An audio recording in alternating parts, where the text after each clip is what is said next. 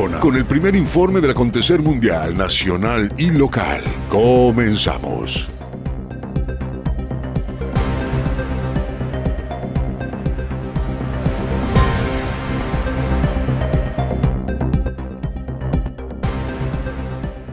Buenos días, muy muy buenos días Cozumel, bienvenidos a Por la Mañana, este primer programa, primer espacio de noticias, resumen informativo de lo que ha acontecido las últimas 24 horas en la isla de Cozumel y por supuesto también en nuestro estado y, por qué no, en nuestro bello México, transmitiendo a través de XHZCM 107.7 FM, la voz del Caribe. Ya usted se sabe, ya usted se sabe en Centrada. Estamos muy contentos de poder inaugurar este primer día del mes de julio junto con todos ustedes. Mi nombre es Dana Rangel.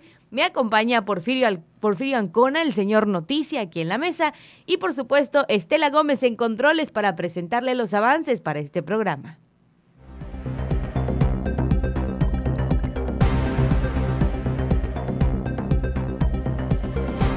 Se formó el sistema tropical 5 en el Océano Atlántico.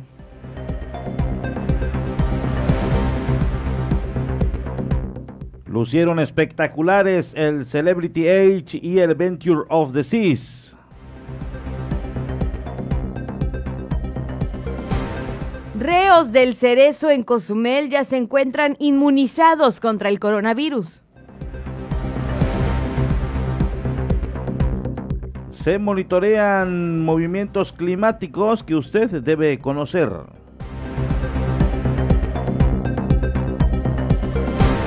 Ya hay noticias sobre el regreso a clases en Quintana Roo.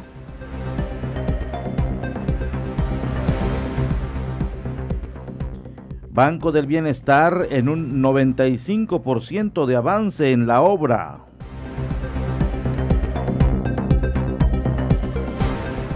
Esta y más información aquí en Por la Mañana.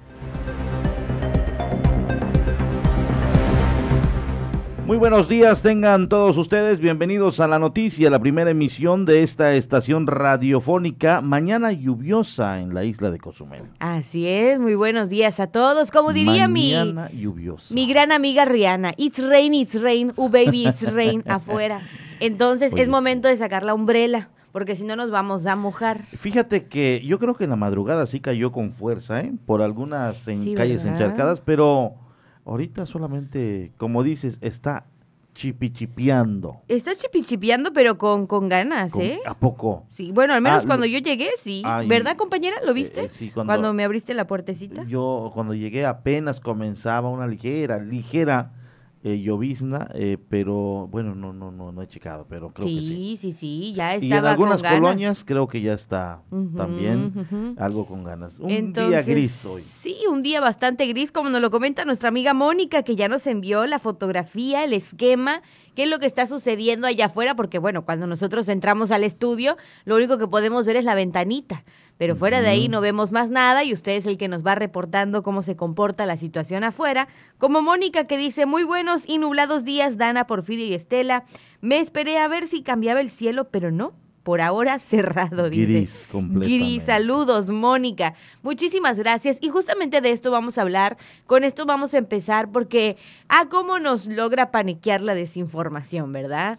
Empezaron a circular, compañero, fotografías en las redes sociales con un huracán tremendo. Tremendo, así como que no sé si nos habremos confundido o no habremos leído bien que decía por ahí. entendemos. Ajá. En lugar de que eh, sepamos que es el número 5 o que le pusieron 5, a lo mejor pensamos que era categoría 5. Y además de ello hay gente que en vez de esperar la, el espacio informativo de la 107, donde lo vamos a platicar, se eh, comienza a compartirlo.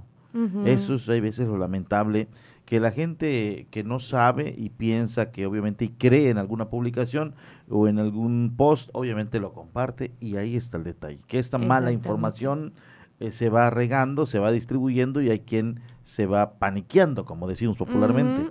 ¿Y de dónde lo compartimos nosotros? Directamente de las cuentas oficiales de Protección Civil Quintana Roo, por supuesto también de la, este, del Servicio Meteorológico, de lo que nos llega todas las mañanas, ¿no? Efectivamente, dice ciclón tropical 5.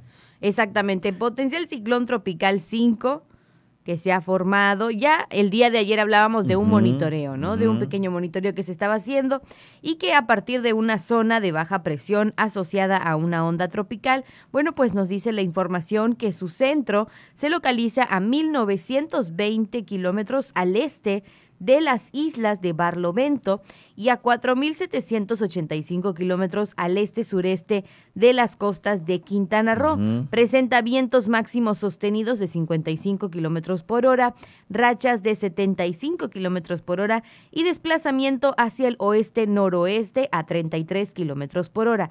Ahora, en letras amarillas grandecitas, la Coordinación Estatal de Protección Civil escribe, debido a su lejanía, no representa peligro para el territorio mexicano. Y después añade, se mantiene en vigilancia.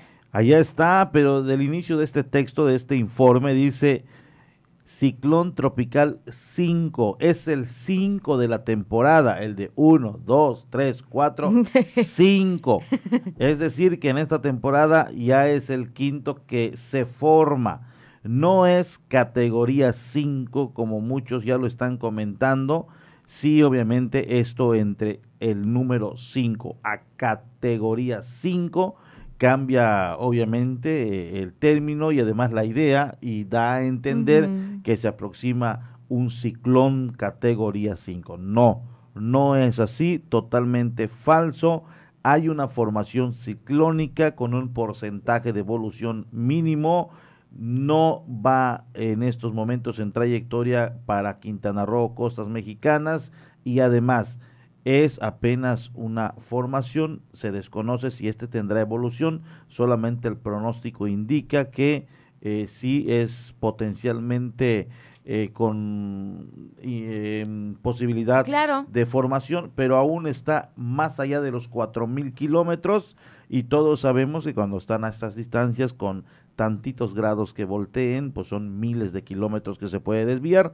Por lo mismo, dice la Coordinación General de Protección Civil de Quintana Roo, que de momento no hay peligro para costas quintanarroenses. Exactamente. Entonces, como diría un famoso personaje mexicano, que no cunde el pánico. Que no cunda el pánico, Por favor. Tranquilos, nosotros le vamos a estar informando, nosotros le vamos a alertar cuando sea necesario y el impacto sea inminente y esperemos y no, y no, pero yo recuerdo muy bien esta frase, esta frase cuando despedíamos los enlaces, cuando dábamos obviamente información, cuando ya el mismo, la misma autoridad dice impacto inminente. Sí, claro. Es prepárate porque ya es el último corte informativo, ya nos vamos a ir a resguardar, ya bajamos antenas, ya hicimos todo y esperar el embate del huracán. Mientras no haya este término, todos son pronósticos y son solamente prevención. Exactamente, exactamente. Aunque, obviamente, pues lo animamos a prepararse en casa, pero de manera calmada, ¿no? Eh, eh, tener ya algunos alimentos. Eso creo que ya es parte, y lo hemos mencionado desde que comenzó la temporada de huracanes, ya tener algunos alimentos no perecederos en casa, tratar de tener nuestras tablitas a la mano por cualquier cosa pero pues por el momento nos quedamos con esta información y si bien pues lo que nos comparten aquí localmente nos mencionaba justamente que se pronostica una onda tropical afectando la península de Yucatán para el próximo domingo que nos dejará lluvias con chubascos a su paso. Pero si bien al menos las fotografías que nos comparten justamente, la trayectoria pues sí podría, o sea, sí nos afecta en cuanto a lluvias, pero realmente como que no se acerca a nosotros, ¿no? Y se pronostica para el fin de semana.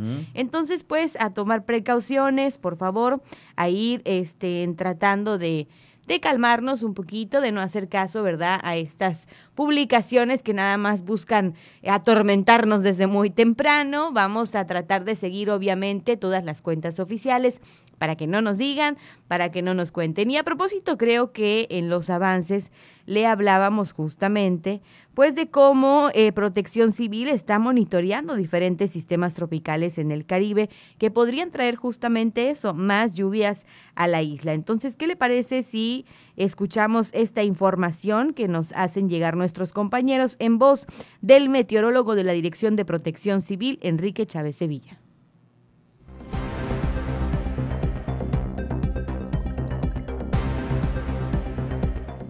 Tormenta tropical Dani, ingresando a costas de Georgia, está disipada actualmente. No representa peligro para la isla. Hasta el momento permanece la vigilancia de una onda tropical que se estima pudiera dejar precipitaciones en los próximos días. Así lo dio a conocer Enrique Chávez Sevilla, meteorólogo de la Dirección de Protección Civil. Ya está disipada y no tiene ya ningún problema. Lo único que vamos a tener, vamos a tener lluvias. Lo que pasa es que ahorita el anticiclón del Atlántico está impulsando una serie de ondas tropicales.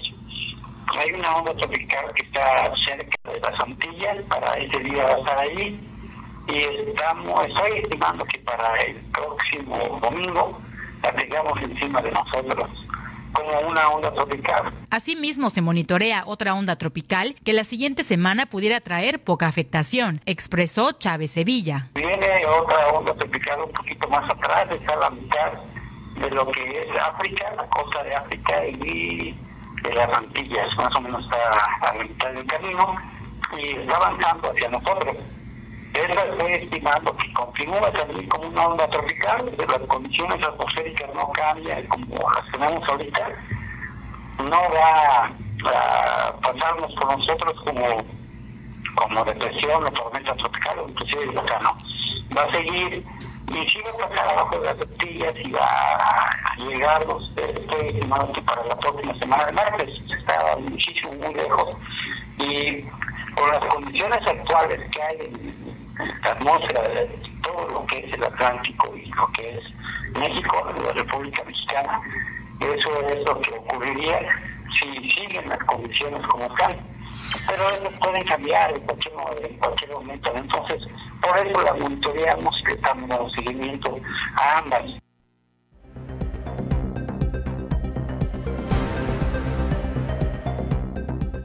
Y así como ese pronunciamiento del coronel, le vamos a estar obviamente dando a conocer puntualmente los comunicados. Exactamente. Para que usted esté bien informado. Así, por supuesto, protéjase bien para evitar pues cualquier tipo de enfermedad respiratoria por estos cambios climáticos. Proteja bien obviamente su casita, por ahí salga con tiempo para que no vaya manejando a toda velocidad ni vaya ahí corriendo. Y recuerde, por favor, muchísimo cuidado en el primer cuadro de la ciudad. Estas calles son famosas porque la gente se resbala, patina en días de lluvia, entonces vamos a tomar las cosas con calma. Son las 7 de la mañana con 49 minutos y que cree, tenemos más información para todos ustedes, por supuesto, información local, no sin antes motivarlo a que se contacte con nosotros. 987-873-6360, el número a través de WhatsApp y por supuesto puede contactarnos directamente en las redes sociales. Aquí muy amablemente mi compañera Estelita siempre nos hace llegar todos los comentarios que usted pone en las redes sociales y por supuesto le damos puntual lectura, así que lo animamos a comentar cada una de las notas o a comentar temas de interés que usted tenga para platicar con nosotros. Un tema de interés, por ejemplo, es lo que sucedió el día de ayer, estas bellas fotografías que muchos... Eh, eh, compartieron, que muchos subieron a las redes sociales, esta bella imagen que no se veía desde hace mucho tiempo en la isla, que es que son los dos cruceros, los dos cruceros que tuvimos el día de ayer aquí en la isla de Cozumel, que se convirtió justamente en el primer puerto de Latinoamérica en recibir dos cruceros turísticos desde la suspensión de actividades en el 2020. Vamos a escuchar la nota. Con la llegada de más de 2.000 pasajeros a bordo del Celebrity Age y Adventure of the Seas, Cozumel se convierte en el primer puerto en Latinoamérica en recibir dos cruceros turísticos en un mismo día desde marzo del 2020, muestra de que la reactivación en nuestra isla avanza. Esta mañana Pedro Joaquín del Huy dio la bienvenida a los pasajeros que llegaron a Cozumel en el crucero Celebrity Age de la compañía Celebrity Cruise Line, primero que zarpa de un puerto de la Florida, Estados Unidos, con autorización de los Centros para el Control y Prevención de Enfermedades. El municipio, la capitana del navío Kate McQuee y el vicepresidente de operaciones hoteleras Brian Abel intercambiaron placas de arribo y presentes, hecho que refrenda el liderazgo de Cozumel en la industria de cruceros. Cozumel es el lugar preferido por las compañías de cruceros y los turistas, destacaron las autoridades del Celebrity Cruise Line. Este día también atracó el Adventure of the Seas de la compañía Royal Caribbean, mismo que inició en Cozumel la reactivación de cruceros en México y el Caribe y forma parte de los 24 cruceros que llegarán a la isla entre los meses de junio y julio. Previamente, el presidente municipal Pedro Joaquín del Huy supervisó los protocolos sanitarios en el Celebrity Age, junto con Yasmín Galicia Hernández, subdirectora de Vigilancia Epidemiológica de la Secretaría de Salud de Quintana Roo, y Ana Lucía de la Garza Barroso, directora de Investigación Operativa Epidemiológica de la Secretaría de Salud Federal, así como Sanidad Internacional. En este evento presentes Arturo Ponce de León, comandante del sector naval, Andrés Aguilar Becerril, subsecretario de Turismo en Quintana Narró, Rodolfo Barrón Ábalos, gerente de la terminal marítima SSA en la isla, Roberto Arjona Villafaña, representante de la agencia consignataria, y Pedro Hermosillo López, director de turismo municipal.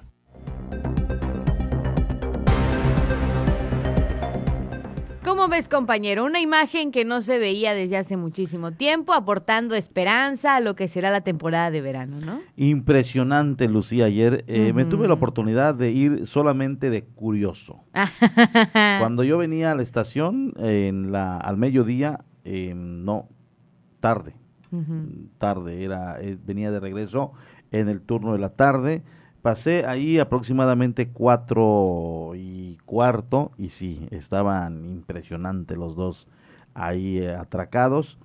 Eh, ya estaba a punto de salir uno porque justo después eh, fui aquí al Parque Juárez y ya el Celebrity Age estaba surcando ya frente a la isla de Cozumel. como 4.40 más o menos. Y posterior regreso por una diligencia aquí al primer cuadro, y vi al Adventure como 5.20 de la 5 y 25 porque hasta volteé y dije seguramente salió como 5.10 15 minutos ya estaba aquí enfrentito retirándose. Pero en lo que pasé era una postal que ya estábamos acostumbrados a ver pero que se nos perdió así de la mente eh, del recuerdo y me dio gusto ver otra vez dos embarcaciones fondeadas. Porque este Celebrity Age no sé y desconozco las características de la embarcación, pero creo yo que es uno de los más modernos de la Celebrity Cruise Line. Está bien Impresionante. Sí, El tipo de proa que tiene, esta proa eh, es, es, de barcos modernos. Vino hace unos meses un yate con este tipo de proa, un yate muy moderno. Que Al que fue nuestra compañera, ¿no? Exacto. Entonces, este tipo de proa que traen eh, lo hace ver obviamente elegante, moderno, eh, no sé, eh, pero eh, por eso yo me atrevo a decir que es uno de los barcos más, más recientes de la Celebrity Cruise Line. Por supuesto. Entonces, bueno, la verdad es que si usted tuvo la oportunidad el día de ayer de trabajar o si es alguna persona que justamente tiene este primer contacto con personas que descienden de los barcos, pues cuéntenos qué tal fue la afluencia el día de ayer, cómo se comportaron obviamente los pasajeros, 987-873-6360. Usted, pues, cómo notó el día de ayer con dos cruceros, hubo más movimiento, estuvo normal, no se vio. Eh, si se sintió, no se sintió. Ah, Cuéntenos. fíjate que ya estando allá en el Parque Juárez, platicaba con unos comisionistas y me decían, no se está sintiendo. Directamente como antes, ¿no? Y, no es porque no hayan bajado, no es porque no se genere derrama, es que no es eh, dos mil, tres mil pasajeros, no es una capacidad como para obviamente generar una derrama importante en No a la que estábamos acostumbrados. Exacto, entonces eh, tres mil personas se riegan y algunos sectores solamente van a beneficiar con la derrama en comparación a cuando eran 10 cruceros que tiraban a cuatro mil, cinco mil personas. Estábamos hablando de que llegaban 30 mil, 35 mil turistas en un día, hasta 50 mil cuando se trataba de 10 cruceros. Exactamente, y que la crisis no estaba. Entonces, imagínate, baja una media población de Cozumel, entonces se podía notar el incremento en cuanto a derrama económica. Estamos hablando de que extrajo uno 1200, otros eh, trajo eh, unos 1100, 3000, 2300 eh, turistas habrán bajado, desembarcado, más alguna tripulación, pon, supongamos que unos 3.000 pasajeros con, tu, con tripulación, o sea, no es suficiente. Y eso es si bajaron todos. Claro, eso, que no sabemos si bajaron todos, porque según eh, nos comenta un amigo eh, que trabaja muy de cerca, me dice, eh, no, no hubo un movimiento como estamos acostumbrados, pero es que estábamos acostumbrados a un movimiento de 10 cruceros. Sí, pero bueno, por lo menos ya es algo, ¿no? sí, sí. Es eso que Eh, suman. ah, Yo siento ah, que suma, no, no, resta. No, no, hay expectativas. No, sí, claro. Tienen opti- son optimistas, como todos, de que van a mejorar las cosas, pero aquí acostumbramos a hablar con la honestidad. Claro, y de que y ya estamos dando un paso, ¿no? Hay un paso importante, el hecho de que llegan y atracan. Ese turismo que ya bajó, ya generó derrama económica, no es lo suficiente, sí, pero ahí vamos de manera gradual. Por supuesto. Entonces lo motivamos siempre a dar un servicio de excelencia, a seguir caracterizándonos por ser esa isla que, que apapacha, que trata bien, que obviamente sabe, sabe tratar al visitante, sabe guiarlo aquí en la isla de Cozumel y esperemos que en las próximas semanas ya les toquen días soleados, ¿no? Ya les toque un clima diferente en la isla. Y, y me decía, el próximo, el próximo, la próxima semana viene el Celebrity y viene también, eh, no se sabe si llegue el Adventure o llegue otra naviera, otro barco de la línea Royal, eh, pero según me dijo que será jueves. Mm, van a cambiar Pues de van a- va- fecha. ¿Recuerdas que estaban en miércoles? Sí, sí, sí, Una semana en martes, es, al parecer vienen en jueves y ahora el Adventure of the Seas o otra u otra naviera de la misma Royal va a salir de Estados Unidos. Mm.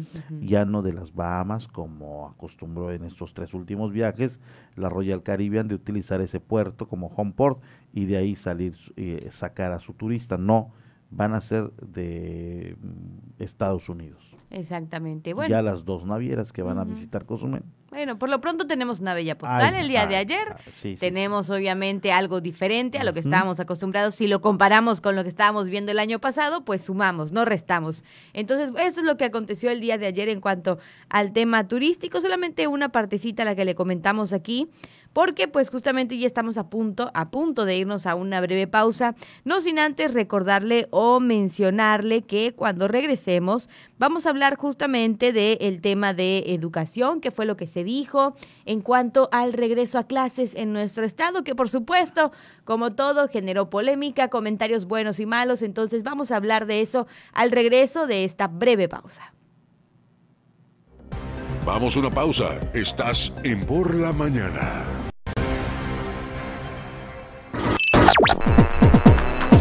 Estás escuchando 107.7 FM La Voz del Caribe. Desde Cozumel, Quintana Roo. Simplemente radio. Una radio con voz. La Voz del Caribe. El COVID-19 no es un juego. No te conviertas en una estadística y ayuda a detener la propagación. Protégete y protege a tu familia. Si te reúnes con otras personas, de preferencia hazlo al aire libre. Si es un edificio, abre las ventanas y así habrá más circulación de aire. Mantén una distancia segura. Usa mascarilla correctamente y lávate las manos frecuentemente por 20 segundos mínimo. No bajemos la guardia. Esta lucha sigue. Ayuntamiento de Cozumel. Una de las cadenas televisivas y radiales más famosas del mundo, la Deutsche Welle de Alemania, llega a nuestra estación. 107.7 FM presenta cápsulas de información general, de cultura y noticias que forman parte de lo que sucede en todo el mundo. Mantente en sintonía con 107.7 FM y escucha a la Deutsche Welle, aquí en La Voz del Caribe, donde somos radio.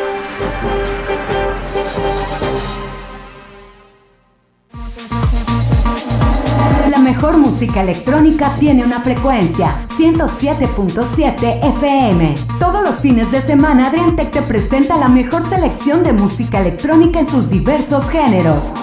Cultura Beat. Sábados a las 7 pm. La voz del Caribe, tu frecuencia electrónica.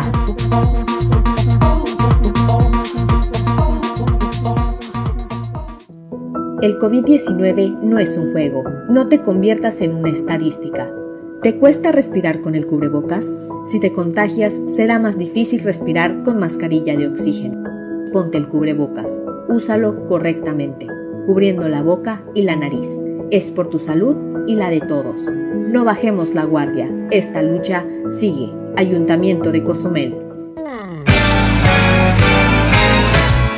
¿Qué tal? ¿Cómo están? Les saludo Alex de la Hoy. Les quiero invitar todos los sábados a las 10 de la noche a que me escuchen en el programa de Rucos Night. Es un espacio tranquilo, un espacio para escuchar música de aquellas canciones que nos acompañaron durante la década de los 70s, 80s, un poquito de los 90s, no tanto, pero sí sobre todo 70s y 80s para rucos muy rucos, pero sobre todo canciones que nos traen muchísimos recuerdos y nos hacen disfrutar, recordar aquellos tiempos cuando éramos chicos, jóvenes, niños, adolescentes o incluso un poco rucos. Todos los sábados a partir de las 10 de la noche Rucos Night, con un servidor Alex de la O. Ahí nos encontramos, ¿sí? A través de 107.7 FM, La Voz del Caribe.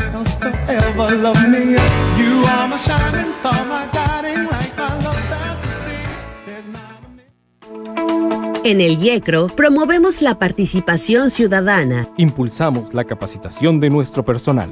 Colaboramos con las instituciones públicas y universidades promoviendo la cultura política con la participación de las y los jóvenes. Fomentamos el empoderamiento político de las mujeres y nos vinculamos con los sectores sociales a través de estrategias que fortalecen la educación cívica. Instituto Electoral de Quintana Roo. La voz del Caribe. 107.7 FM.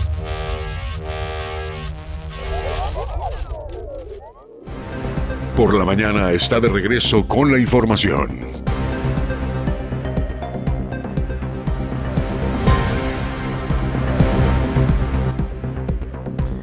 Regresamos 8 con 3 minutos. Continuamos en la primera emisión de noticias por la mañana. Así es, y bueno, ya estamos listos y espero que usted también ya esté acomodado en casita o mientras va rumbo al trabajo para escuchar este resumen de las noticias estatales. Que cómo nos fue eh, en cuanto, si podemos decir tranquilo, no tranquilo, en cuanto a mm, noticias, ¿cómo eh, ves? Mm, sí, no, eh, pues, llama mucho la atención la nota roja. Ajá, claro. esa no, lamentablemente no falla. esa no falla, llama y cautiva mucho la atención de la gente pero no es una noticia obviamente agradable, obviamente. Hoy hay otros temas que queremos variar un poco y esto es porque eh, también se ha comportado un poco mm, tranquila, creo yo, el clima, las condiciones eh, en cuanto a la violencia. Eh, asalto en, en Tulum, en una tiendita de la esquina, entran ahí dos sujetos, lo asaltan, un ensabanado ayer en, en Cancún, pero ¿a qué voy? A que ya nos estamos acostumbrando a ello, que si nos ponemos a dar de las muertes, diario hay. Eh, Pero también decía que lamentablemente. Lamentablemente, lamentablemente, entonces eh, hay otros temas que la gente debe conocer, entonces yo creo que sí hay novedades este día, por lo tanto es importante que conozcan. Exactamente, y preste mucha atención a este resumen de noticias del Estado. Aumenta la afluencia de personas a módulos de pruebas rápidas del COVID-19 en Chetumal. Aunque los resultados dieron negativo, personas que acudieron a los módulos de pruebas rápidas instaladas en Chetumal fueron recomendadas a mantenerse en aislamiento domiciliario al confirmar tener posibles síntomas del COVID-19 o haber tenido contacto con alguien que ha dado positivo. Estas muestras de aumento se debe a que hay padecimientos en los hogares y esto está generando la inquietud de ciudadanos en realizarse la prueba. Esto allá en Otompe Blanco. Desmiente Cofepris supuesta venta de carne de perro en una taquería en Cancún. Seguramente usted se enteró de la noticia. Ayer una taquería fue suspendida en la región 95 de esta ciudad de Cancún, pero por insalubre, no por vender carne de perro como eh, circuló a través de redes sociales. Así lo aclaró Miguel Pino Murillo, titular de la Dirección de Protección contra Riesgos Sanitarios. Es falso, totalmente falso, enfatizó el funcionario estatal al ser interrogado sobre este local. José Esquivel condiciona a autoridades comunitarias pago de adeudos a cambio de no declarar a la prensa.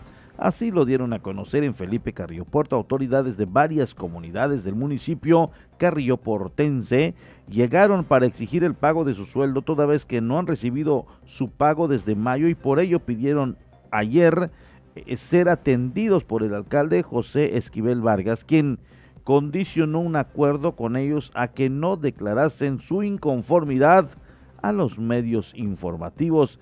El líder de las autoridades y delegados municipales de la población de Presidente Juárez, Silvano Chitzul, señaló que ante la falta de pago tuvieron que llegar delegados y subdelegados de las localidades a la cabecera municipal de Felipe Carrillo Puerto, donde llegaron a acuerdos.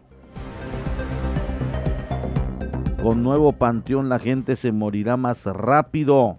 Cabildo cardenense rechaza construir otro camposanto por superstición de causa más muertes, ampliar el existente. El Cabildo de Lázaro Cárdenas aprobó ayer ampliar el Panteón Municipal debido a que ya no existen espacios para sepultar a las personas, además de que varios sepulcros están abandonados y rehusó construir y se rehusó a construir uno nuevo por la superstición que consiste en que un nuevo camposanto provocaría más muertes.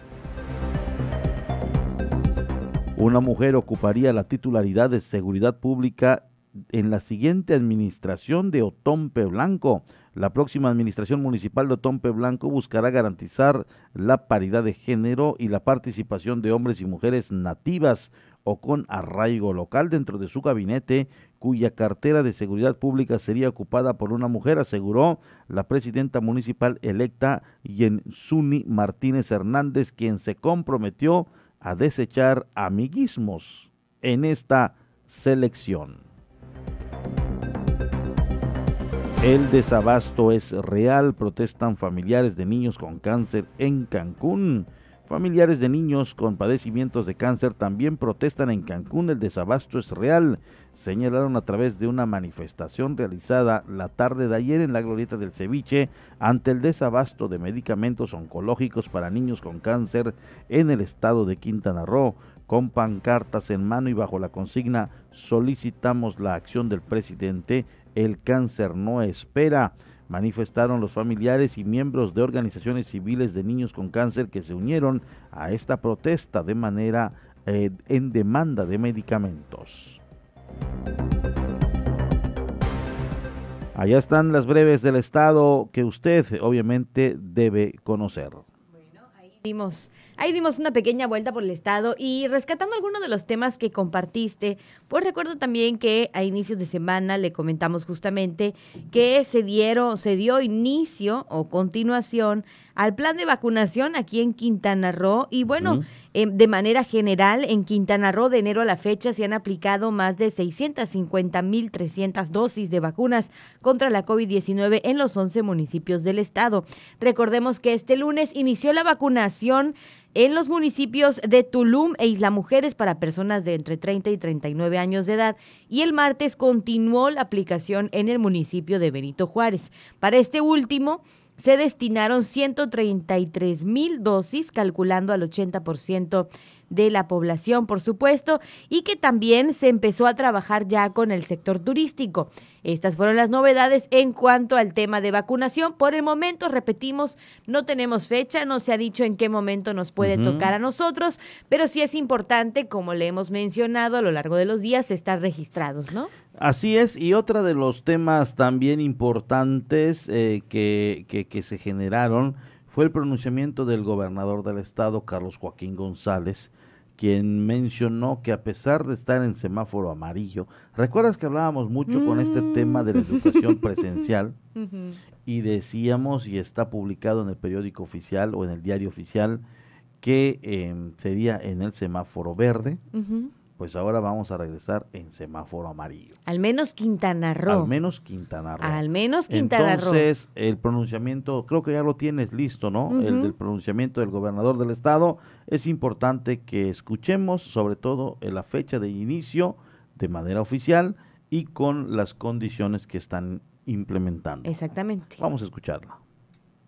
¿Cuáles son las condiciones que Quintana Roo está eh, aplicando para poder llevar a cabo esta de nuevo de nuestros jóvenes, niñas, niños de regreso a la escuela a partir eh, seguramente del 30 de agosto, que es cuando inicia el nuevo ciclo escolar nuestros cuatro o cinco requisitos fundamentales para poder volver a clases, que son el primero, que estemos en el semáforo amarillo. Segundo, que las escuelas estén muy bien en su infraestructura y que permitan el retorno seguro de todas y todos los estudiantes, padres de familia y maestros.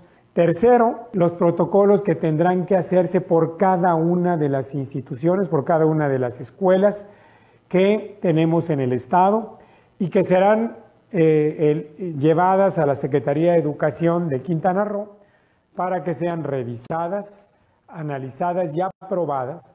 Y una vez que sean aprobadas, entonces puedan considerarse como un protocolo adecuado para la escuela y que entonces las y los estudiantes puedan volver de manera presencial a clases. Y por supuesto que sea un esquema del tipo voluntario, eh, por lo menos los primeros días, mientras llegamos al semáforo verde, y que esto nos permita entonces tener y tomar la suficiente experiencia y conocimiento para poder tener el regreso presencial a la escuela. Esto además incluirá un estudio que se está haciendo a cada una de las escuelas con los diversos estudiantes, así que ya en conjunto de todas esas acciones, entonces tendremos la posibilidad de volver a la escuela, seguramente al inicio de este próximo ciclo escolar, que, es, que inicia a partir del 30 de agosto. Juntos saldremos adelante.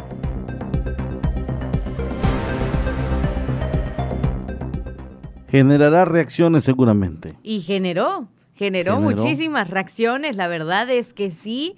Y, obviamente este es el momento en el que usted nos comparte su opinión, 987-873-6360. Bien importante desglosar y mencionar estos cinco puntos y creo que uno de los más llamativos, y no me quiero equivocar, es justamente eso, el del regreso a clases en semáforo amarillo cuando eh, a través del gobierno de México yo sabía que a los maestros les estaban expidiendo una constancia cuando ellos realizaban el curso Educación Retorno Seguro.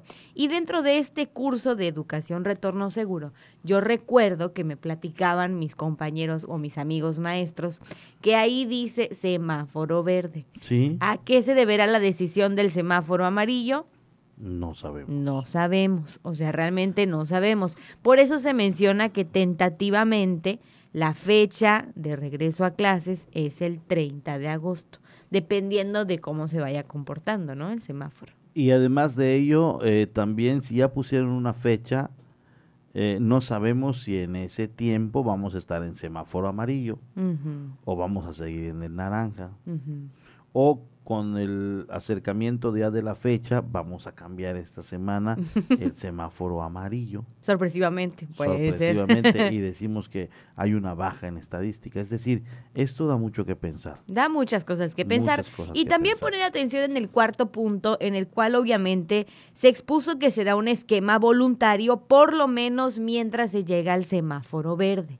Entonces ya se había hablado de eso también. Que los padres, eh, pues eh, si quieren seguir cuidando extremadamente a sus hijos, no los manden. Sí, de manera voluntaria, realmente, porque se había platicado y a lo mejor algún maestro que nos esté escuchando me podría, este, obviamente, reafirmar lo que estoy diciendo, pero se había hablado de que no van a cancelarse las clases en línea mientras siga siendo de manera voluntaria y mientras ninguno, o sea, mientras eh, haya gente que no haya regresado a clases. ¿No? Entonces que se iba a hacer este trabajo de clases presenciales y de clases en línea para los que todavía no habían regresado. Obviamente hay un sector a favor de, pero también ha generado controversia este pronunciamiento que hizo el gobernador del estado ayer. Eh, ya está en cada padre de familia, si no lo quieren mandar de manera presencial, eh, no se estará eh, calificando o tomando en cuenta asistencia, pero sí debe cumplir cabalmente con sus tareas si quiere seguirlo de manera virtual. Exactamente. Y obviamente son reacciones que también se generaron cuando en su momento, aún en semáforo verde, se regresó a clases en el centro del estado, en el centro del país. Digo. Siempre se va. siempre se va a, reaccionar de alguna u otra manera.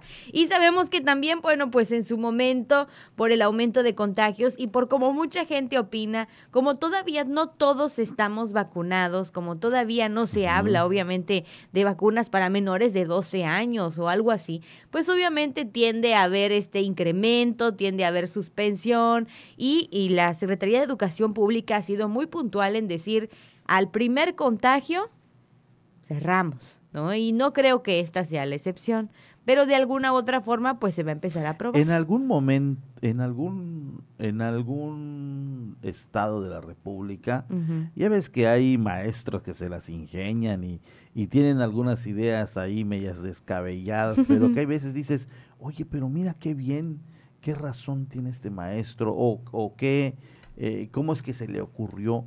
Lo hacen en el patio de la escuela. Ah, sí, no, y te acuerdas que una vez presentamos en las internacionales que en España era en el en, la playa.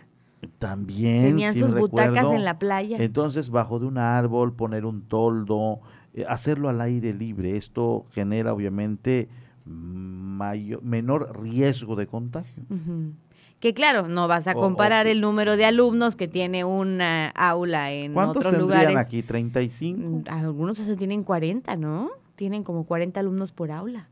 O, lo que se pudiera hacer, no sé, van a decir los maestros, este y sus ideas, dividirlos en turnos matutino y vespertino, 20 eh, en la mañana, 20 en la tarde, abarcas a los 40, y si es de esta manera, de que debajo del árbol, bajo de un toldo, que no estén encerrados en el aula, pudiera ser también infuncional. Eso creo que estrategias que ya sean de ver, obviamente. Ya de manera interna. Claro, planeado, pensado. Que un maestro le diga a la directora, directora, quiero yo dar mi clase debajo el domo. Eh, de las escuelas que tienen su domo, ahí debajo quiero yo poner mis alumnos y darles la clase. ahí debajo, ¿no? Ahí debajo de, del ahí arbolito. Debajo del arbolito y todo. Eh, todo eh, con el hecho de que no estén encerrados en un lugar y obviamente las partículas puedan ahí estar de alguno que tenga algún contagio, pero también desde la entrada va a haber un control, va a haber, el padre va a jugar una parte fundamental también. Sí, claro. Tiene tos el niño, tiene una fiebre, tiene una gripa, eh, tiene un malestar, no llevarlo, llevarlo de inmediato al hospital general. Sí, sí, sí. Que tenga una no, no esperarnos ni no esperar. En vez de llevarlo a la escuela, lo voy a llevar al hospital para que sea lo chequen. Y en el y en la escuela ser rigurosos. Padecimientos no puedes ingresar. Lo siento mucho, no puedes pasar exactamente, sí. Pues serían algunas de las medidas a tomar y bueno, esperemos y este tema también obviamente vaya dando o se vaya surgiendo más información alrededor de él, supuestamente o seguramente va a ir avanzando y aquí le estaremos contando los detalles. Otro tema importante, Obi, este, a tocar en este programa es acerca de la vacunación de aquellas personas que ya fueron inmunizadas. Y aquí en Cozumel, los reos del Cerezo ya recibieron la dosis única de la vacuna Cancino.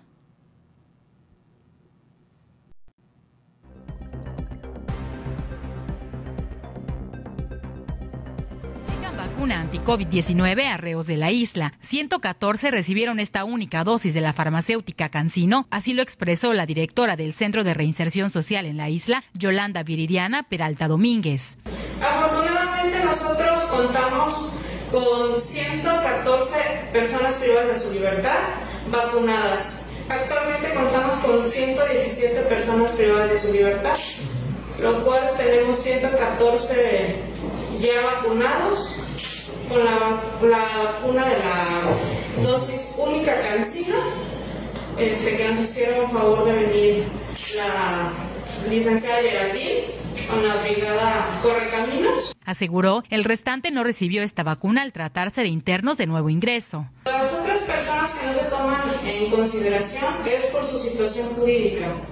Todavía su situación, eh, como son de nuevo ingreso, todavía nosotros no podemos tomar ese tipo de medidas con ellos. Entonces no podemos tomarlos en consideración. Apuntó, se siguen aplicando medidas sanitarias estrictas en el cerezo, lo que ha permitido que hasta el momento no se registre ningún contagio de esta enfermedad.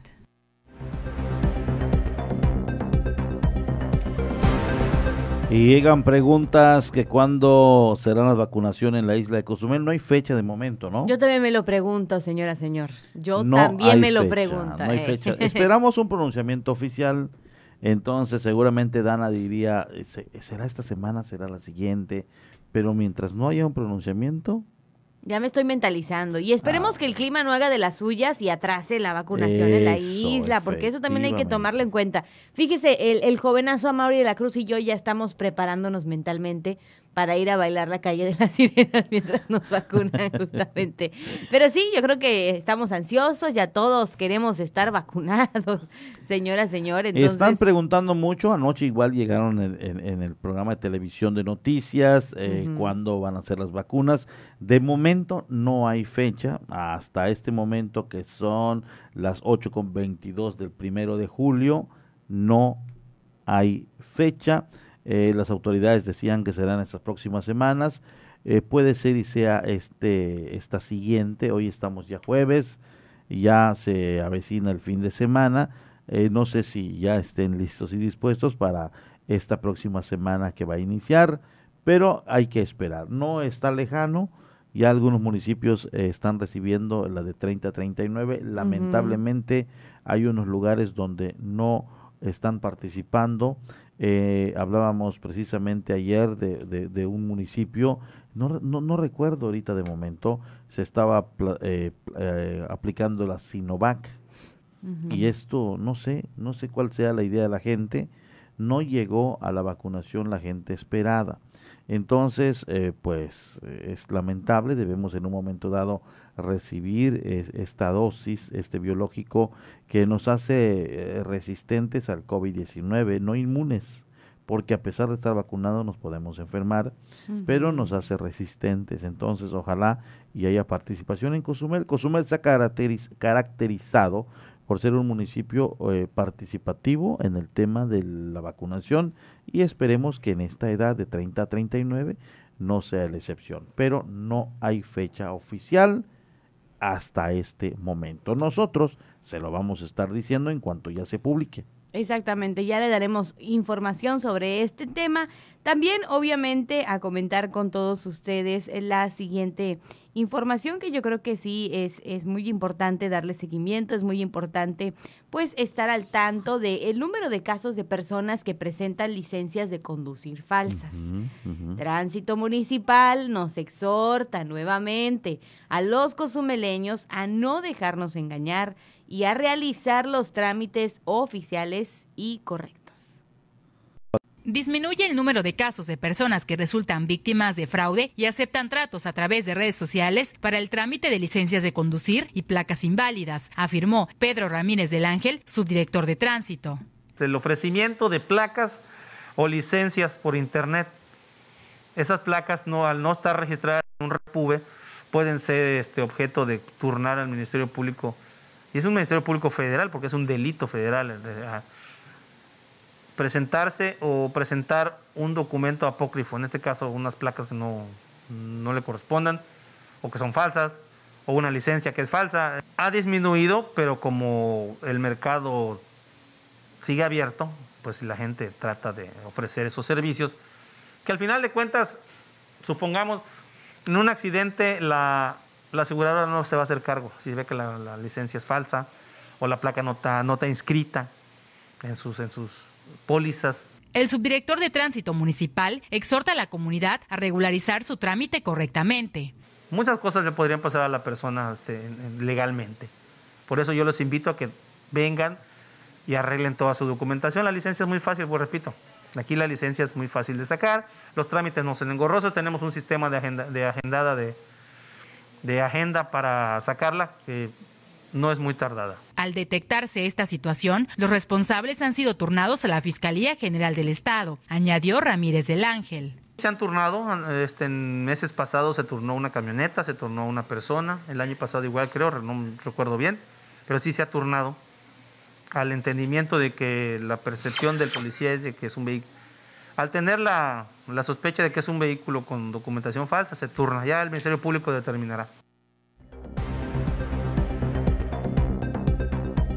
Evite este tipo de trámites porque prácticamente puedo, se le puede llamar un fraude, ¿sí, no? porque finalmente se está haciendo un cobro por algo que estás dando o un servicio que está fuera de la ley y además que es un documento que no sirve. Salen en un momento dado defraudados o timados eh, las personas adquieren este documento, pero resulta que este documento es falso, es eh, obviamente apócrifo y ya me hicieron un cobro. Y cuando voy a la dirección, me cobran la multa y además me dicen es que, eh, es decir, lo barato sale caro. Y no está ni tan barato, ¿eh? Mm. Creo que, que te cobran eh, en alguna publicación que en alguna vez vi, 500 pesos, te hacen los trámites y todo y te dan el documento. Eh, pero no es. O sea que si no está más barato, uno se pregunta, ¿no? ¿Qué necesidad? Exacto. ¿Qué necesidad? Tal vez lo engorroso de ir y hacer fila, tal vez. Puede pero, ser. Pero, no es sabes que, sabes que es, es el, bueno. Y que corres más riesgos al final de cuentas. Entonces, pues hagamos caso y presentémonos de verdad. No nos dejemos engañar, realicemos el trámite, asegurémonos de tener los trámites correctos, las credenciales oficiales. Como bien decían en la nota, pues no es tan difícil sacar las licencias de conducir. Entonces, pues acerquémonos a la autoridad correspondiente. Son las 8 con 27 y aparte de que se augura un día de cafecito, un día de panecito, sopita. Oye, qué bien les ha de haber ido, esperemos, ¿verdad? A la, gente de las panaderías. Ah, pero hacen como pan caliente. Hacen fila literalmente como pan caliente. Es que se antoja la barrita. No, y además de ello, ¿qué otro rubro le puede estar yendo bien? luego, luego. las lavanderías. Las lavanderías. Los cafés. Eh, los, ándale, sí, sí, sí. Y ahorita surgen eh, los de venta Sobre de, todo atoles, arroz con A domicilio, ¿no? La comida a domicilio. Uno no quiere salir en tiempos de lluvia. Entonces esperemos que les vaya muy bien a toda la gente que vende comida de manera local, ¿no? Pues por supuesto a todos los locales de comida. Sí, hay para todo. Esperemos que obviamente les vaya muy bien. Aparte de que es quincenita, o sea, la lluvia cayó en quincenita. Oye, sí. Así que bueno. Y hablando de, hablando de comida, hablando de gustos, de antojos, sí, por supuesto, para que usted eh, recuerde que es hora de probar los mejores chilaquiles y huevos al gusto que le ofrece el Tatich Food Truck. Encuéntralos en la 30 Avenida, a la altura del Super aquí, horario de atención de 8 de la mañana a 1 de la tarde. Por las tardes, tacos y burritos de pollo arrachera y fíjese nomás, chuleta. El Tatich Food Truck de la misión ya sabe dónde encontrarlo y por qué no, hoy es un buen día para obviamente pedir y ordenar en el Tatich Food Truck. Son las 8 de la mañana con 29 minutos, nos vamos a una breve pausa. Al regreso tendremos y comentamos algunas notas nacionales. Vamos a una pausa, estás en la mañana. La voz del Caribe. 7.7 FM.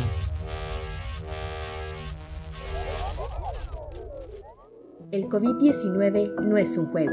Ayuda a prevenir los contagios. Si sales, mantén una distancia segura de las otras personas. Usa siempre la mascarilla de la manera correcta, cubriendo la nariz y la boca. No toques los ojos, la nariz y la boca. Lávate las manos frecuentemente por 20 segundos mínimo. Si te proteges, reduces el riesgo de contagio y proteges a todos. No bajemos la guardia. Esta lucha sigue. Ayuntamiento de Cozumel. Pepe Gordon, ¿qué pasa cuando irrumpe un cambio abrupto y liberador en nuestras vidas? Marisol Gacé, en este marco platicaremos sobre las mujeres y la rebeldía con la escritora Rosa Beltrán a propósito de su novela Radicales Libres. Y escucharemos las atmósferas sonoras del músico y compositor Alex Otaola. Los esperamos este domingo a las 10 de la noche en la Hora Nacional. Crecer en el conocimiento. Volar con la imaginación. Esta es una producción de RTC de la Secretaría de Gobernación.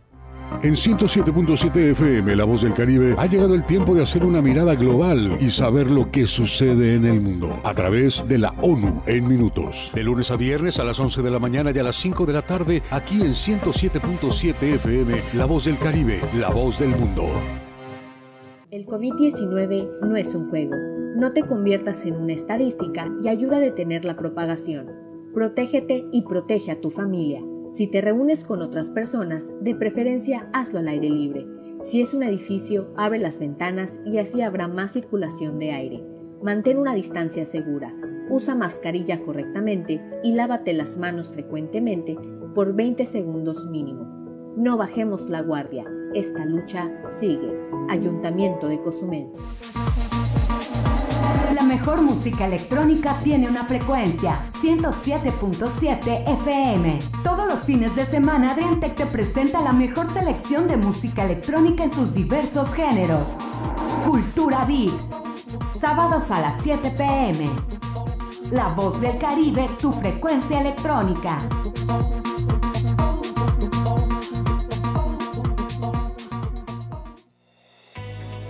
En esta temporada de lluvias, atiende las siguientes recomendaciones. Utiliza paraguas o impermeable para evitar enfermedades. Barre banquetas y manténlas libres de basura. En pavimento mojado, conduce con precaución. Limpia techos y patios de las casas para evitar encharcamientos y filtraciones. Evita acercarte a postes o cables de electricidad. No te refugies debajo de árboles porque atraen descargas eléctricas. Ten a mano una linterna en caso que se vaya la luz. En caso de emergencia, llama al 911. En temporada de lluvias, la prevención es la mejor opción. Ayuntamiento de Cozumel, 2018-2021. Estás escuchando 107.7 FM La Voz del Caribe. Desde Cozumel, Quintana Roo. Simplemente radio. Una radio con voz. La Voz del Caribe. Por la mañana está de regreso con la información.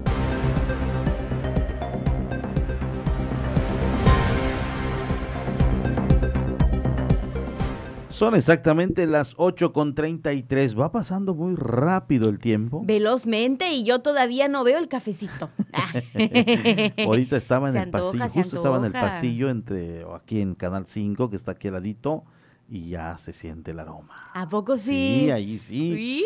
Ahí sí, pero Hoy bueno. nos va a tocar cafecito. Hoy nos va a tocar cafecito y se me antoja el cafecito con unos huevitos a la mexicana. Ah, mira, en el tatich. En el ta- por, por lo mismo lo comenté.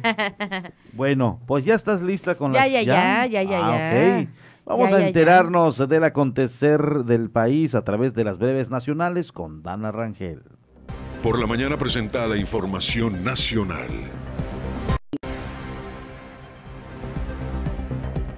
Tras el paso de la depresión tropical Enrique por Baja California Sur se han reportado saldo blanco.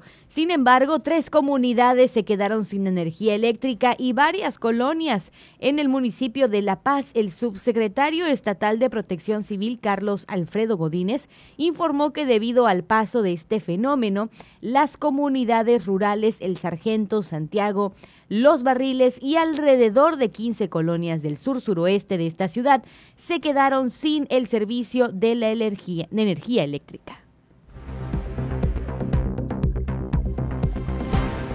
En un tema que poco a poco va causando también controversia en nuestro país, sabremos que diferentes cadenas de autoservicio le informaron al Instituto Nacional de las Personas Adultas Mayores que no renovarían el convenio gracias al cual al menos 23 mil adultos mayores brindaban ese servicio en todo el país y muchos llevan más de un año sin trabajar. Por supuesto, desde que inició la pandemia, muchos no han podido regresar a su trabajo de empacadores en los supermercados. Esto se está viendo más en la Ciudad de México, por supuesto. Y la verdad es que varios adultos mayores han realizado protestas en diferentes oficinas corporativas y afuera de Palacio Nacional para pedir que el gobierno federal solicite a diferentes cadenas comerciales que recapaciten en esta decisión.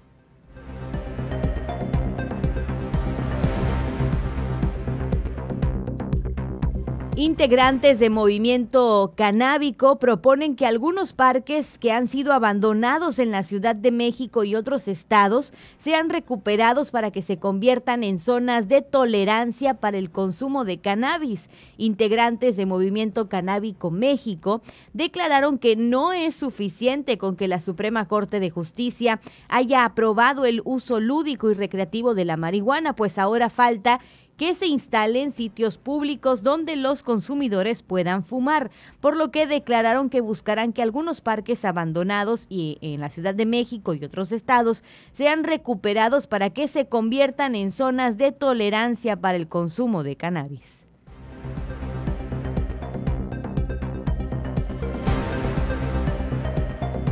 Padres de niños con cáncer se manifestaron por la falta de medicamentos oncológicos en los accesos a la Terminal 1 del Aeropuerto Internacional de la Ciudad de México y se retiraron hasta que las autoridades mostraron documentos que comprueban la compra, llegada y distribución de diversos medicamentos oncológicos en 25 estados de la República. A las 9 de la mañana, pese al frío y la lluvia, unas 30 personas se colocaron frente a la acceso a la terminal uno, por supuesto. Y también, no, como ya mencioné, la policía cerró la circulación rumbo a la terminal aérea y comenzó a trasladar a pasajeros en patrullas. Varios optaron por caminar y algunos mostraron su simpatía con este movimiento. Diez minutos antes de las cinco de la tarde, tras varias horas de diálogo con autoridades de la Secretaría de Salud y el Coordinador Nacional de Abasto del Instituto de Salud para el Bienestar, llegó este ofrecimiento. Los manifestantes, por supuesto, retiraron el bloqueo y advirtieron que van a continuar realizando diferentes movilizaciones mientras el gobierno siga adquiriendo a cuentagotas las medicinas.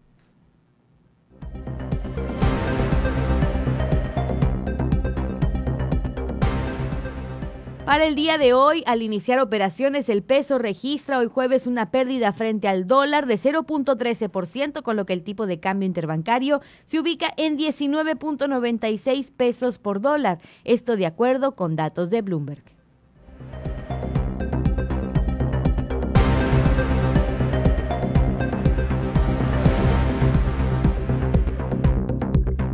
De esta manera ya están informados, eh, dando un repaso de lo que está sucediendo en nuestro país con las breves nacionales. Muchas gracias a nuestra compañera Dana Rangel por mantenernos al tanto en esta frecuencia 107.7 FM. Ayer llegaron dos cruceros, lo dábamos a conocer hace unos momentos, el Celebrity Age y también el Adventure of the Seas. Obviamente, eh, pues queremos saber qué está pasando en el ambiente crucerista, eh, cómo se están dando las reuniones, qué viene en estos próximos meses. Y hemos eh, contactado al presidente municipal, Pedro Joaquín del Huí, a quien agradecemos nos haya tomado la llamada.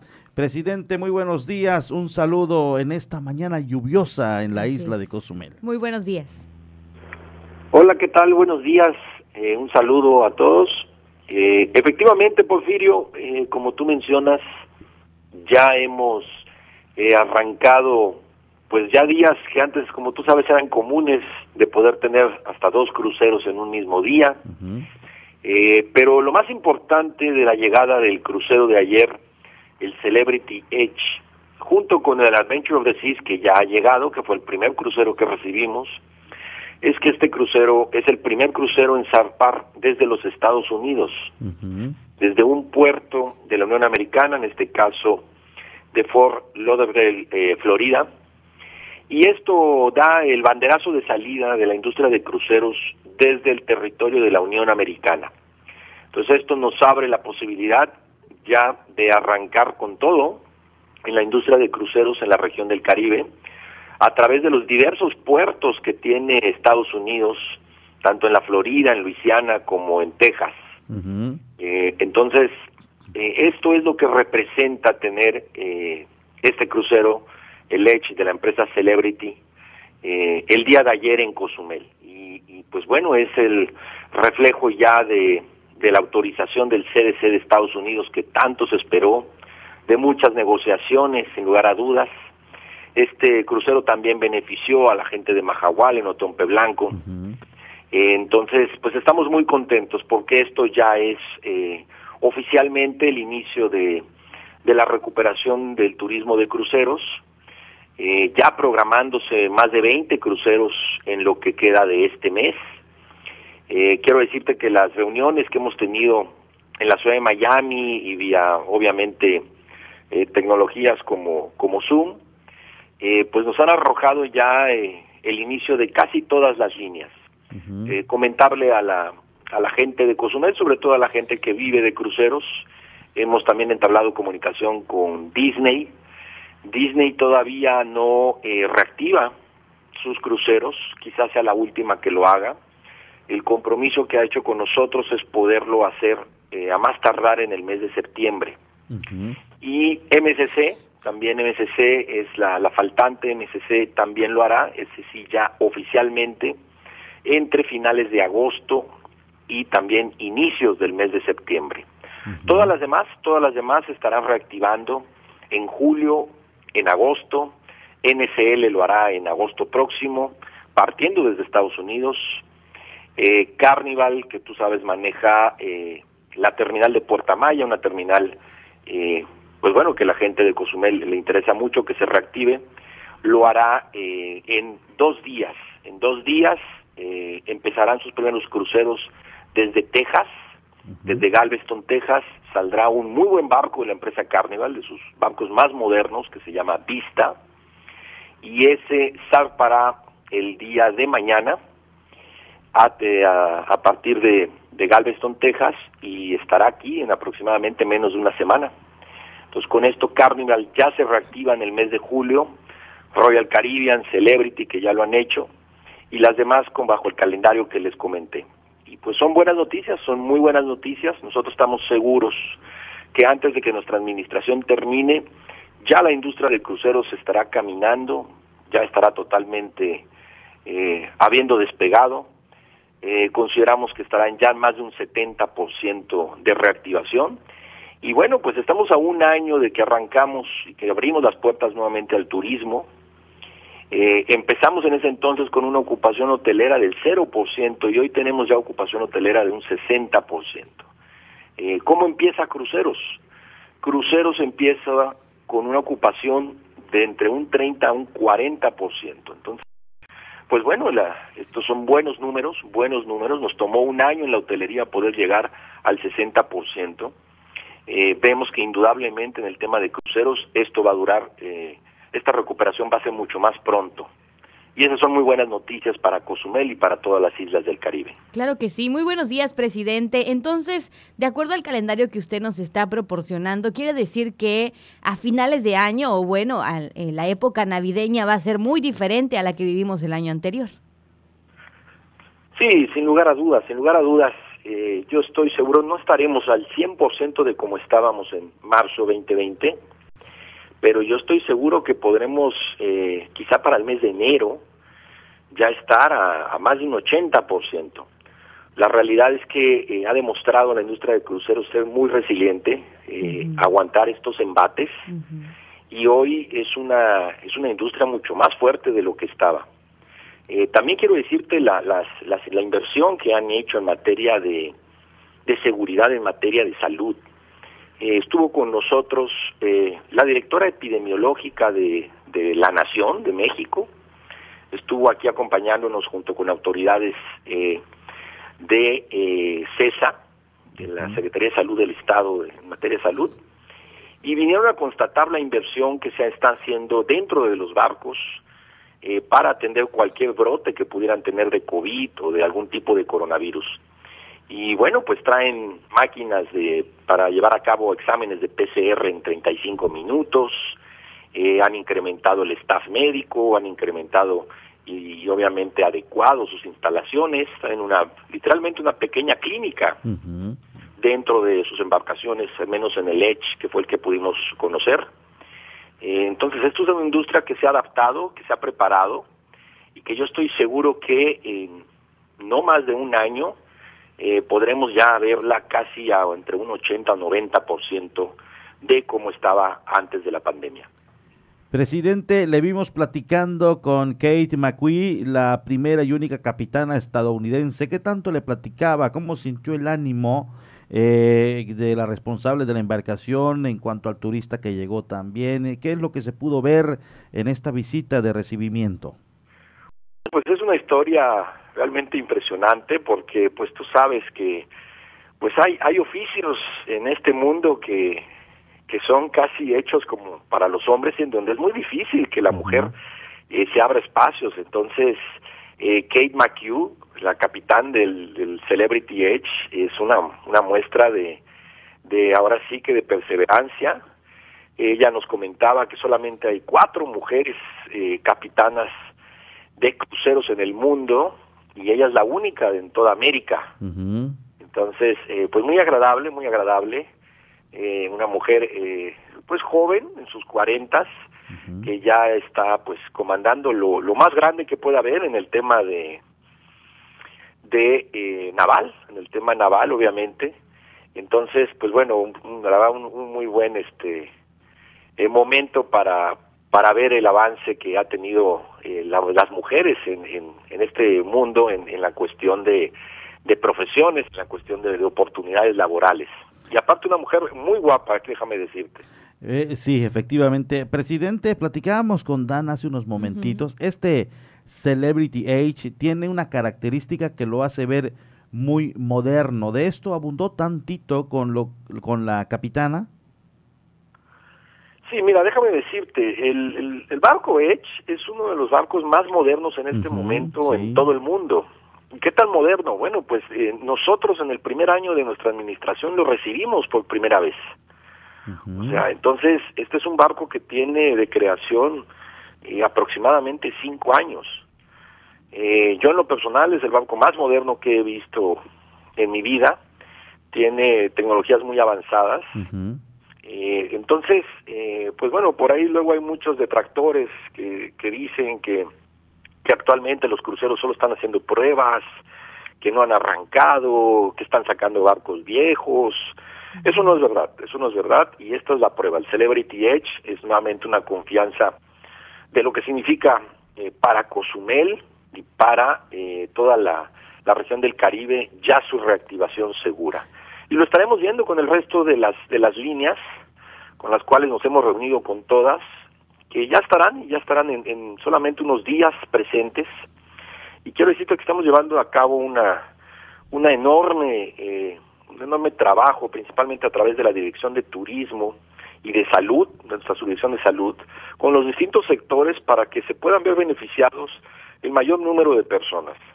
Eh, yo aquí agradecer al sindicato de taxistas su colaboración, para que eh, puedan ya empezar a beneficiarse sin lugar a dudas del turismo de cruceros. Hemos trabajado de la mano, también estuvo con nosotros el día de ayer el subsecretario de Turismo del Estado, de la SEDETUR, eh, también avalando la certificación que fue necesaria que tuvieran los taxistas para poder trabajar nuevamente con el turismo de cruceros. Yo les agradezco mucho su colaboración y esto sin lugar a dudas nos va a ayudar muchísimo a seguir mandando un mensaje de que Cozumel es sumamente seguro, de que Cozumel es profesional, es serio, es una, un polo turístico de altura, de altura, y que dentro de la región del Caribe y de México somos sin lugar a dudas el líder número uno. presidente, hace unos momentos mencionaba que las embarcaciones, estas líneas navieras, están adecuándose obviamente a la a lo que estamos viviendo en la actualidad, que es este mal del coronavirus. En Cozumel estamos preparados, es decir, los recintos portuarios también han cumplido con esta norma eh, desde su punto de vista o desde lo que se ha trabajado. ¿Qué tanto se ha hecho, presidente? Sí, sin lugar a dudas, sin lugar a dudas los, los puertos, en este caso SSA Internacional, ha hecho adecuaciones. eh, todavía se está trabajando obviamente con una ocupación baja. Eh, pero bueno, ya se está listo para, para tener una, una mayor afluencia de cruceristas. Eh, pues apenas ocurra esto en los próximos meses. Yo sí quiero resaltarte otra vez la, la ocupación que están teniendo. De por sí en cruceros no es al 100% en el verano, la gente que ya trabaja en la industria lo sabe, pero es muy buena ocupación haber arrancado con el Adventure of the Seas al 30%, tener hoy el Edge al 40, al más del 40%, también son muy buenos datos. Y pues han habido obviamente ajustes a la infraestructura para tratar las aglomeraciones eh, de una manera diferente, porque sabemos que, pues bueno, no podemos volver a lo como teníamos antes de la pandemia. Esas adecuaciones se están haciendo. Y también en materia de, de salud, en otras áreas. Por eso fue muy importante la visita de las autoridades nacionales, federales, en materia de salud, con la doctora Ana de la Garza, presente aquí, junto con la doctora Yasmín, la epidemióloga estatal, para constatar estas estas adecuaciones y constatar sobre todo que los protocolos se están respetando, se están implementando, que eh, pues bueno, estamos haciendo nuestro trabajo para proteger la salud de nuestros visitantes, así como de los cozumeleños. Entonces hay una muy buena coordinación, gracias a Dios, entre las autoridades de salud, del Estado y de la Federación, y yo me di a la tarea, sobre todo en la última reunión que tuvimos con toda la, toda la industria de cruceros, en eh, mostrarles eh, con números esa gran ventaja que tiene en estos momentos la isla de Cozumel. ¿Y cuál es esa gran ventaja? Que 45%, inclusive me atrevo a decir que el número puede ser por encima de eso, hoy ya se encuentra vacunado en esta isla. Ese es el número que tiene todo Estados Unidos. 45% es lo que hoy Estados Unidos tiene vacunado.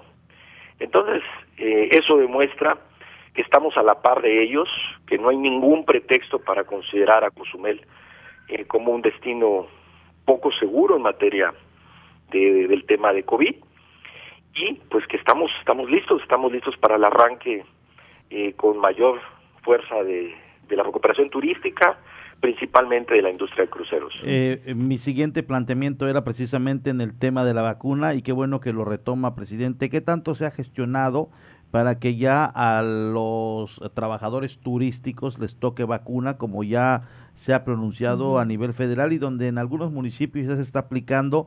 ¿Esto se ve pronto? Eh, ¿Se ve que será este año, en estos meses? Eh, ¿Qué se sabe al respecto? Sí, sin lugar a dudas será poco. Estamos ya esperando eh, la, la, segunda aplicación de 40 años en adelante. Y, sí, fue un compromiso en lo cual se, se le está cumpliendo, por eso estos datos de eh, pues casi eh, a tres veces más vacunados en los destinos turísticos que eh, en el resto del país.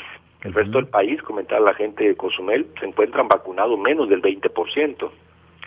Entonces, este fue un compromiso que logramos que nos apoye la Secretaría de Turismo Federal, que comanda Miguel Torruco, eh, que proyectamos y pedimos a través de la Asociación Nacional de Municipios Turísticos que comanda Cozumel, también con el apoyo de otras eh, asociaciones de, municipios como la FENAM, y en donde obviamente se sumaron gobernadores como, eh, como Carlos Joaquín González, el gobernador del estado, como Quirino Ordaz, también de gobernador de Sinaloa, y pues bueno, se nos está cumpliendo, hay, hay sin lugar a dudas un, una vacunación más pronta en destinos como Cozumel, principalmente los destinos internacionales que tiene que tiene México. Y también hay que decirlo también como como se dio en la frontera en la frontera con Estados Unidos. Entonces eh, en las próximas semanas me, me imagino que días debe estar llegando ya la vacunación, la segunda aplicación de 40 años en adelante y ya arrancó Quintana Roo en la vacunación de 30 años en adelante. Municipio de Benito Juárez ya se está dando. Entonces, en el mes de julio, yo estoy muy seguro que ya habremos tenido todas las vacunaciones necesarias para los habitantes de 30 años en adelante. Yo creo que con esto estoy seguro que podremos dejar sobre todo el tema de la muerte que ocasiona el COVID atrás porque quiero decirte que entre los fallecidos de, que ha tenido la isla eh, son muy raros, extrañamente raros, eh, los fallecimientos de personas debajo de los 30 años. eh, ¿qué, es, ¿Qué es desgraciadamente la mala noticia que tenemos aquí? Que se nos ha incrementado el número de fallecidos y que más de la mitad de esos fallecidos estaban en edad de haber recibido la vacuna. Es decir, son personas que desgraciadamente decidieron no vacunarse y pues bueno, desgraciadamente perdieron la vida y ahí están las consecuencias. Entonces, nuevamente hacer un llamado a la ciudadanía a que por favor se vacunen, que no dejen pasar esa oportunidad, que hagan su, su, la cola, que hagan la fila, que les tomará un par de horas de su vida y que con eso podrán salvar su vida en caso de que tuvieran COVID y se les complicara. Eh, yo ya lo hice, yo ya logré, me logré vacunar, eh, me tocó ahí en el domo de la colonia San Gervasio y le pido a la gente que no tenga estas telarañas de ideas eh, tontas y ridículas acerca de la vacunación, que el riesgo es mayor eh, con cualquier eh, consecuencia que pueda tener la vacuna. el riesgo es mucho mayor de no vacunarse, es perder la vida. Y es importante que la gente lo sepa. Muy bien, llega mensaje a través de las redes. Julisa Carreño González, buen día, saludos presidente, enhorabuena por la reactivación económica. Y esta reactivación económica que se viene dando, presidente, da pie a preguntarle en el tema de, de este incremento que se ha ido dando, el extremar precauciones y reforzar los protocolos porque todo dependerá también de la participación ciudadana en mantener la cifra baja y que obviamente ese turismo continúe llegando. Así es, Porfirio, nosotros cuando dejamos la, la presidencia municipal eh, por ir para la contienda electoral, eh, pues bueno, teníamos controlado el tema de la pandemia. Desgraciadamente, pues bueno, se descuidó y hemos entrado a, a procurar disminuir el número de contagios y eso lo hemos hecho a través de operativos muy bien dirigidos en bares, restaurantes. Yo agradezco la colaboración de ese sector, sé que es molesto, eh, pero eh, es importante, es importante para nosotros reducir el número de contagios y lo hemos logrado, lo hemos logrado. Cuando yo tomé la presidencia municipal nuevamente en la segunda mitad de este mes de junio pasado, teníamos crecimientos de más de un 300% en el número de casos lo hemos logrado bajar a, un poco a aproximadamente el 100% y ya la semana pasada logramos reducción al 50%. Eh, y nuestra idea es obviamente seguir bajando, eh, apoyar a los médicos para que los hospitales no tengan tan alta ocupación hospitalaria, obviamente, eh, y obviamente salvar vidas, reducir el número de fallecidos. para esto tenemos que entender que la recuperación del turismo se tiene que dar, que no puede aguantar más la economía, no puede aguantar más la falta de empleo en la isla y no podemos detener, al contrario, tenemos que impulsar la llegada de cruceros, tenemos que mantener el movimiento que estamos teniendo en nuestro aeropuerto, tenemos que mantener el crecimiento dentro de las ocupaciones de los hoteles, departamentos, casas, pero no podemos todavía volver a lo que era nuestra vida antes, no podemos volver a fiestas masivas, eh, siguen prohibidas, no podemos dar esos permisos a través de protección civil, decirle a la ciudadanía, y sobre todo tenemos que mantener los protocolos, tenemos que cuidarnos, los prestados de servicios turísticos tienen que cuidarse, tienen que mantener eh, la higiene, la sana distancia, tienen que mantener el uso de cubrebocas, eh, al al menos por unos meses más. Y apenas se tenga la oportunidad, vacunarse. Vacunarse, por favor. Es mm. muy, muy importante. Muy bien.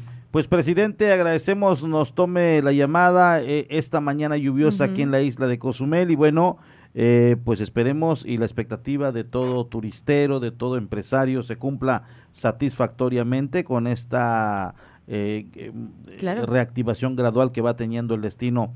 ¿Algo más, Dana? No, muchísimas gracias y enhorabuena por Cozumel. Esperemos obviamente que los números en cuanto al tema de cruceros sigan en aumento y que poco a poco podamos, de verdad, que cada familia cozumeleña se pueda beneficiar de esta reactivación económica que como usted nos mencionaba va viento en popa, así que muchísimas gracias. Muchas gracias, presidente. Gracias, Dana. Gracias, Porfirio. Y un último dato eh, estaremos anunciando también en los próximos días. Eh, también en nuestro aeropuerto se incorporarán dos nuevos vuelos este ah, fin de semana.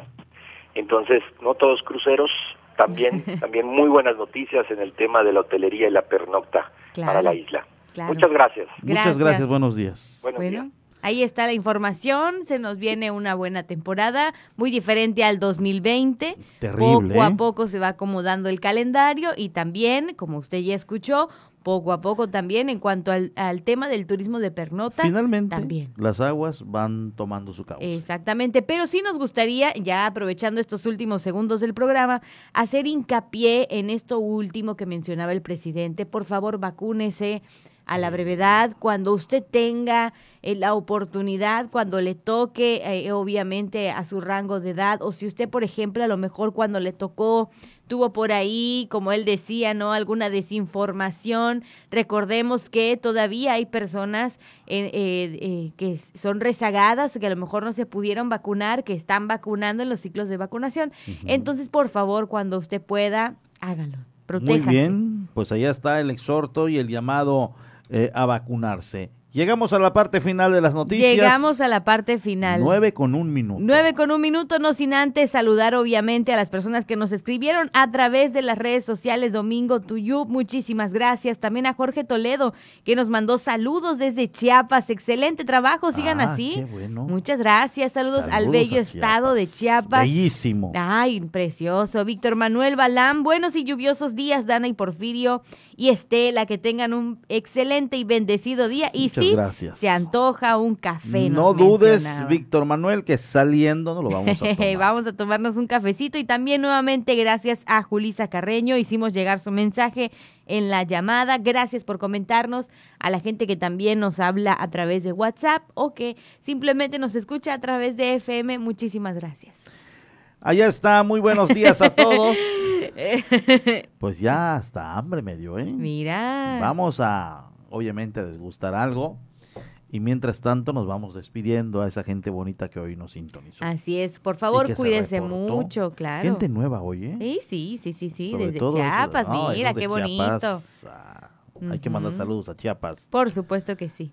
Bueno, muchísimas gracias. Cuídese muchísimo, maneje con precaución. Recuerden, no se olvide hoy el impermeable, el paraguas. Que le vaya muy bien en este arranque de mes, primero de julio del 2021. Con todo el éxito, actitud de gallos, ya lo sabe usted. Gracias, Estela Gómez. Gracias, compañero. Lo esperamos mañana para cerrar la semana 7:30 en Por la Mañana. Esto fue Por la Mañana. Noticias, contenido e información puntual. Con el primer informe del acontecer mundial nacional.